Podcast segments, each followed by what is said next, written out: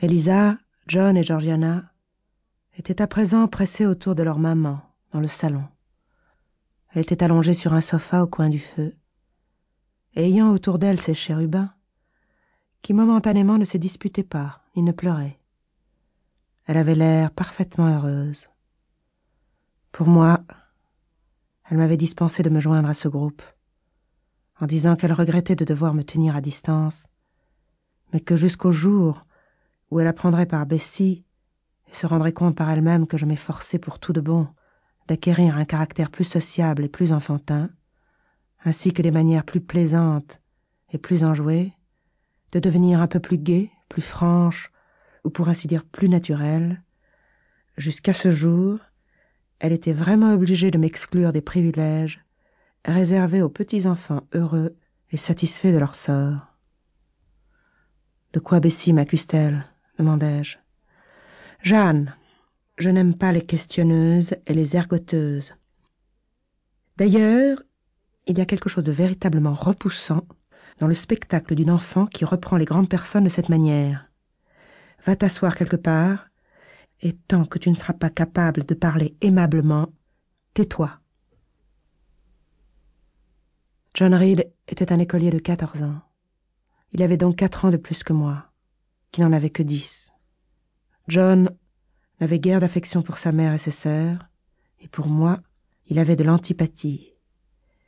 Il me tyrannisait et me brutalisait, non point deux ou trois fois par semaine, ni même une ou deux fois par jour, mais en permanence. Toutes les fibres de mon être le craignaient. Tout ce que j'avais de chair dans le corps se contractait à son approche.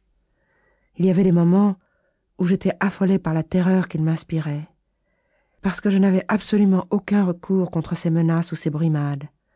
Les domestiques ne voulaient pas offenser leur jeune maître en prenant mon parti contre lui. Et Madame Reed était aveugle et sourde à ce sujet. Jamais elle ne le voyait me frapper ou ne l'entendait m'insulter, bien qu'il fît de temps en temps l'un et l'autre en sa présence même. Mais il le faisait plus fréquemment quand elle avait le dos tourné.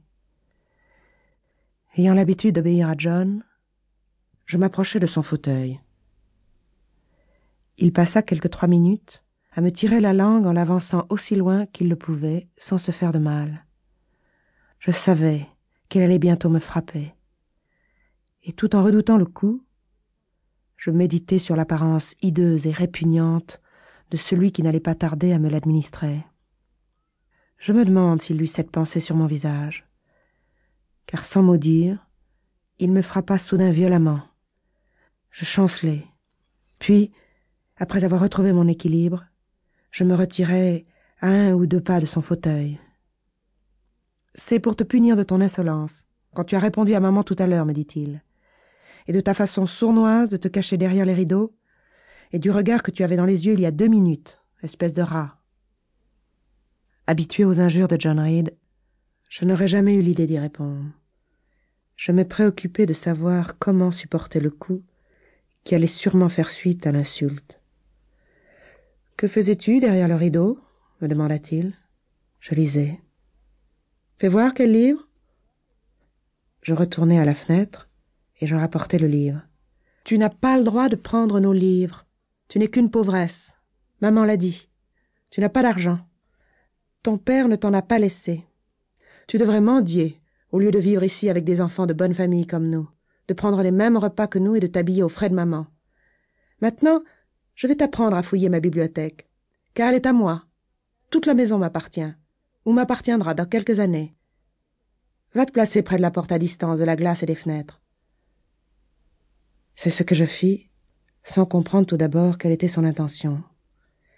Mais quand je le vis soulever et brandir le livre pour s'apprêter à le jeter, je sautai instinctivement de côté en poussant un cri d'indignation.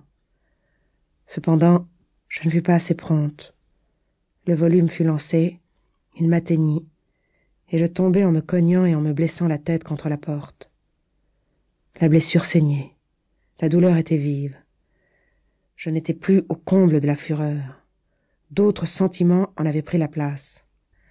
Vous êtes un gamin méchant et cruel, disais-je.